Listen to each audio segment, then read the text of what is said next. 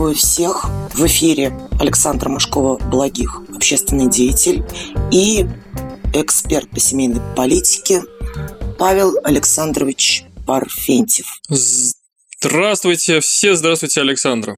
Идея проводить наши подкасты возникла после некоторых споров э, в комментариях и даже среди политиков на тему того, а существует ли у нас демографическая проблема. Вообще, вот э, мы что, вымираем или активно размножаемся? Имеет ли смысл уделять этому какое-то достаточное время или, ну, сегодня рожают, завтра не рожают, послезавтра опять ситуация изменится. И отсюда возник вопрос. Павел, расскажите, вообще вымирает ли Россия? Имеет ли смысл говорить на эту тему? Александр, знаете, меня удивляет то, что вообще по этому поводу есть какие-то дискуссии, особенно на уровне политиков. Неудивительно, когда приходят в комментарии в Телеграме какие-то боты, как это бывает, которые реагируют на слово демография и начинают э, какими-то заученными словами э, электронными, да, рассказывать о том, что у нас все замечательно, великолепно и прекрасно с демографией, но э, реальность такова, что ситуация с демографической у нас очень плохая. То есть мы вымираем, это однозначно. И, э, к сожалению, это очень серьезно влияет и будет влиять и на социальную ситуацию в стране, и на экономическую, и на самые разные другие аспекты нашей жизни. Э, скажите, пожалуйста, а кто посчитал, что э, мы вымираем? Потому что вот опять-таки те же боты, которые почему-то пишут матами, я не знаю почему, что это ну, какая-то такая странная манера сообщать о том, что у нас в демографии все хорошо, говорят, что в принципе все в порядке мы думаем, что все плохо. На самом деле есть э, демографическая наука, есть статистические данные, демографические расчеты, которые очень четко показывают состояние демографического здоровья общества. И э, все эти индикаторы, все эти показатели, они, э, к сожалению, все говорят об одном. Они говорят о том, что происходит стремительный демографический спад, и если по этому поводу что-то срочно не сделать, то нас ожидает ну, демографическая зима с перспективой демографической смерти. Собственно, в демографическую зиму мы уже с вами вступили обсудили. Это э, такие, например, показатели, как суммарный коэффициент рождаемости. Вы знаете, что такое суммарный коэффициент рождаемости? Мы с вами как-то это уже обсуждали. Будем считать, что нет. Ну, расскажите, как будто бы я не в курсе, да. Суммарный коэффициент рождаемости – это э, число детей, которые в среднем рождала бы одна женщина репродуктивного возраста, если бы вся демографическая ситуация была такой, какой она была э, вот в данный конкретный год, да, вот в году, когда измеряется этот показатель. То есть э, это э, как бы некая условная женщина, которая там в 15 лет рождала бы столько, сколько рождают сейчас 15-летние, в 30 сколько сейчас 30-летние и так далее. И э, этот показатель, он для того, чтобы население росло или население, по крайней мере, не вымирало, не падало, оставалось стабильным, должен быть на уровне 2,1 или выше. Этот расчет, то есть на одну женщину репродуктивного возраста в среднем среднем, это среднестатистический показатель, должно приходиться 2,1 э, ребенка или больше. И сейчас э, этот статистический показатель в России составляет 1,5, то есть это сильно ниже того минимума, который нужен для стабильного населения. То есть это четко говорит о том, что население сокращается, население вымирает. А какой уровень нужен, чтобы мы, по крайней мере, не вымирали? Я уже сказал, 2,1 или выше. То есть, э, начиная там с 2,1, 2,2 и больше, э, это население сохраняется стабильным или, соответственно, растет. Ну, может быть, это год у нас такой неудачный. Нет, такие показатели, как суммарный коэффициент рождаемости, они так быстро не меняются. Это показатель, который достаточно плавно изменяется. Мы можем посмотреть на то, как эти изменения происходили. И, к сожалению, если мы имели, например, в 60-м году еще э, где-то порядка двух с половиной этот коэффициент, потом около 70-х годов, конец 60-х, начало 70-х, этот коэффициент как раз достиг вот этого минимального минимума в 2,1, и дальше он достаточно стабильно снижался с небольшими колебаниями, то есть у нас был небольшой рост, э, где-то примерно до уровня 1,78 после введения материнского капитала, но это был кратковременный такой горбик, демографы называют это горб или бугор иногда говорят, да, и потом все пошло на спад. Это все было предсказуемо, к сожалению. Это какая-то тенденция в нашей стране? Вообще вот с чего началось, к чему это ведется? Эта тенденция, Александра, не только в нашей стране, эта тенденция наблюдается сейчас во всех э, странах мира, причем не только в развитых странах, но уже и в развивающихся странах, которые раньше э, рождаемость показывали гораздо более высокую. Можно сказать смело сейчас, вот людей э, часто путают рассказами о перенаселении, о том, что у нас слишком много людей в мире живет. Можно сейчас смело сказать, что это неправда, это миф, и нам грозит не перенаселение, нам грозит вымирание человечества, то есть э, человечество вступает в пору демографической зимы, рождаемость снижается везде, падает везде катастрофическими темпами, даже там, где она была высокой. То есть можно сказать, что это миф, э, что к нам э, приедут какие-то другие национальности, нас заменят.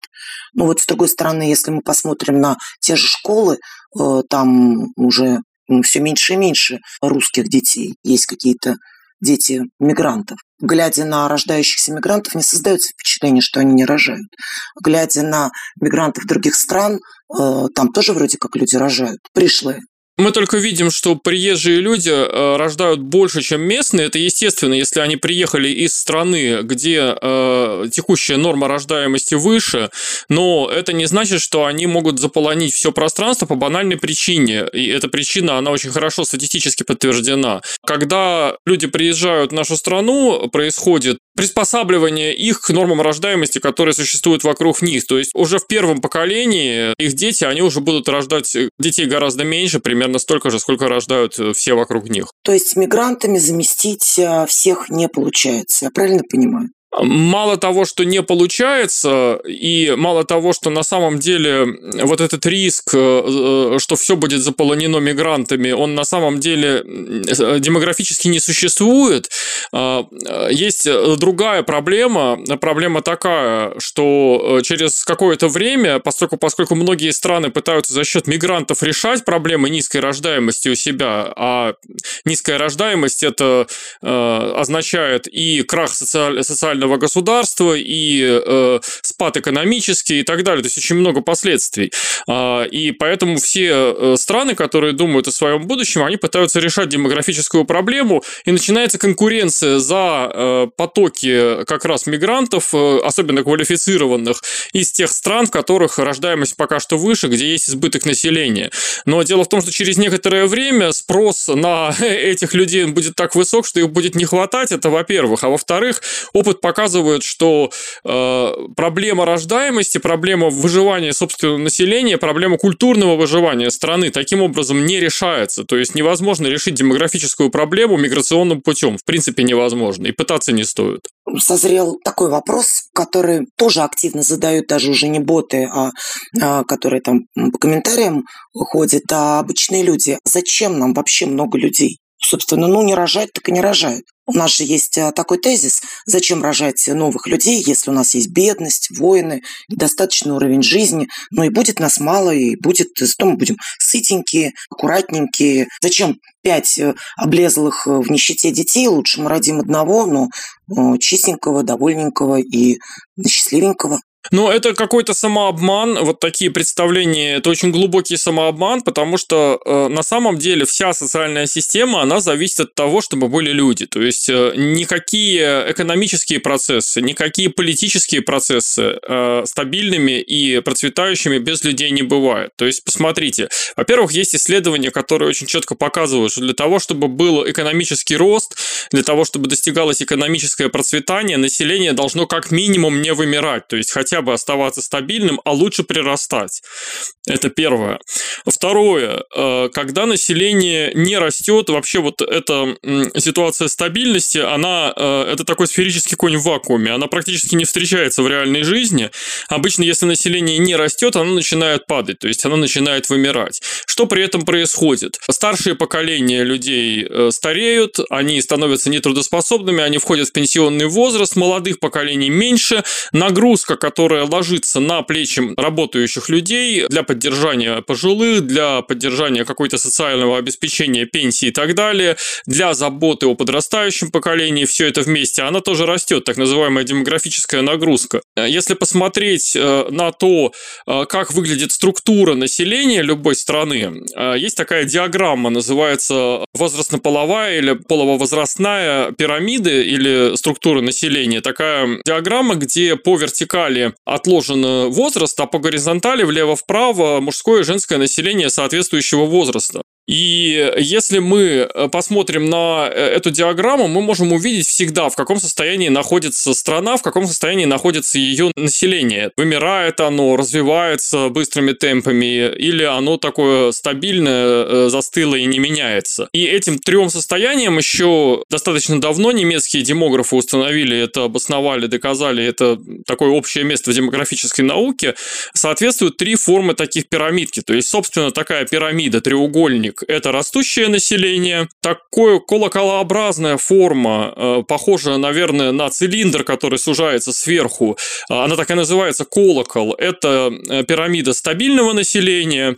И пирамида, которая похожа по форме на ядерный гриб, то есть у нее сверху такое большое расширение, которое потом сужается, а снизу тонкая ножка. Эта пирамида называется в демографии эта форма урна, и это речь идет о погребальной урне, урне то есть это пирамида, которая очень четко четко показывает на вымирание населения. Процветание какое-то экономическое невозможно на фоне вымирающего населения. То есть можно сколько угодно иметь чистенького, хорошенького, но это означает, что во втором, в третьем, четвертом поколении просто этот род прервется, у нас не будет будущего. Второй момент, если мы посмотрим сейчас на политическую ситуацию, мы видим, что происходят э, очень серьезные пертурбации, очень серьезные конфликты, очень серьезные противостояния на глобальном уровне.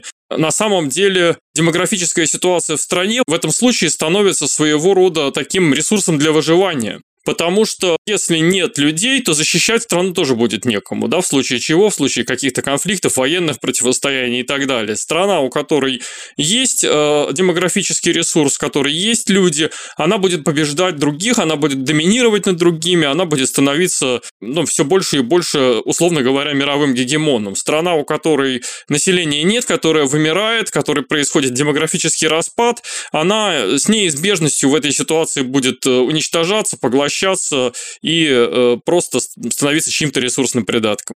Так как у нас большинство людей вообще как-то ну, не всегда понимает ресурсный э, там, придаток, да, и, и себя не очень может ассоциировать с этим ресурсным придатком. Но ведь вы сказали э, интересную вещь насчет содержания стариков. То есть я так понимаю, что у нас возникает ситуация, когда старого населения становится много, и нету молодых. А, для того, чтобы их вытягивать и обслуживать. Я правильно понимаю? Да, совершенно верно. Причем, обратите внимание, мы с вами живем в ситуации социального государства, и большинство развитых стран живут в социаль... ситуации социального государства. Что это значит? Это значит, что э, наши ресурсы, деньги и ресурсы трудоспособных людей, они уходят э, на э, содержание, на помощь нетрудоспособным людям, и уходят они через посредство государства. То есть, в переводе на простой язык, это означает, что мы своими средствами не только кормим э, пожилых людей, нетрудоспособных, инвалидов, детей, иждивенцев, но и кормим еще большой государственный аппарат, большую государственную машину, которая эту помощь распределяет, оказывает и администрирует. А, то есть нужно больше ресурсов для того, чтобы это поддерживать, чем в ситуации традиционного общества, где на а, свои средства я содержал своих стариков и еще каких-то близких мне стариков, да, которые были мне не безразличны. Так вот, а, если мы даже уберем вот э, из расчетов эту административную составляющую, будем смотреть только на традиционную структуру, почему, в частности, была высокая рождаемость в традиционном обществе? Потому что в результате получалось, что пожилой человек, человек пенсионного возраста, уже не трудоспособный, у него есть 5, 6, 8, 10 родственников, которые в складчину ему содержат, обеспечивают ему достаточно высокий уровень. Если у него один-два ребенка, ну это уже лотерея. Насколько эти один-два ребенка смогут занять такое положение в обществе, так зарабатывать и так хорошо жить, чтобы обеспечить нормальный образ жизни и нормальный уровень жизни своим старикам. Но если их 8, если их 10, то эти старики гарантированно не будут э, голодными. И э, мы сейчас э, в этом плане находимся в ситуации, когда мы как бы одна большая семья э, с очень маленьким количеством детей. То есть э, в ситуации, когда если раньше 5, 7, 8 человек кормили одного пожилого, кормили одного пенсионера или там одного ребенка, если мы говорим о госфинансировании детства, то сейчас мы приближаемся к ситуации, когда сначала каждый работающий будет кормить еще одного человека, да, условно говоря, дополнительного на свои деньги, на результаты своего труда, потом это будет двое, трое, четверо, ну я немножко утрирую, но в общем картина именно такая. Поднятие пенсионного возраста это тоже не было таким каким-то просто произвольным решением законодателей и власти, которые просто захотели, знаете, как старуха Шапокляк, чтобы такого сделать плохого. Это попытка как-то сбалансировать происходящие вот эти демографические процессы, эти проблемы. А, она может быть непопулярная, очень э, неудачная, и, может быть, можно было бы иначе решать это, но, тем не менее, причина ее именно в этом. И второе, это э, то, что вот вы говорили о критериях молодежи, есть еще один очень четкий показатель. Вот эта пресловутая нуждаемость и попытка ограничить все виды социальной помощи и социальной поддержки по критериям нуждаемости, это на самом деле попытка жестко экономить социальный бюджет страны. И она тоже очень тесно связана с тем, что из-за демографических процессов э, ресурсов становится все меньше, а тех, э, на кого нужно тратить эти ресурсы, становится больше. То есть мы можем сделать вывод, вместо того, чтобы, извините, повышать э, рождаемость в нашей стране, власти нашей страны, как в принципе власти практически всех стран мира, пошли по пути увеличения пенсионного возраста, снижения социальной, своих социальных обязательств и глядя на демографическую ситуацию, на вот эту вот урну, э, нам ожидать э, скажем, благ для пенсионеров и в соцсфере э, не получится. То есть нам таки придется возвращаться к корню и решать демографические проблемы. Да, все верно. Единственное, что я поправлю, что вот эти вот э, ситуативные меры, то есть вот это вот изменение какие-то социальной политики, они все равно неизбежны в той ситуации, которая есть. Потому что для того, чтобы поднять рождаемость, даже если государство начнет поднимать рождаемость очень активно, э, пройдет очень много времени, прежде чем это принесет несет свои плоды. Рождаемость нельзя поднять за год, за два, даже за 10 лет э, существенно. Это вопрос э, десятилетий. Поэтому, э, понятно, попытка сейчас как-то сбалансировать ситуацию, хотя, конечно, меры и подходы, которые для этого выбираются, они вряд ли могут вызывать одобрение.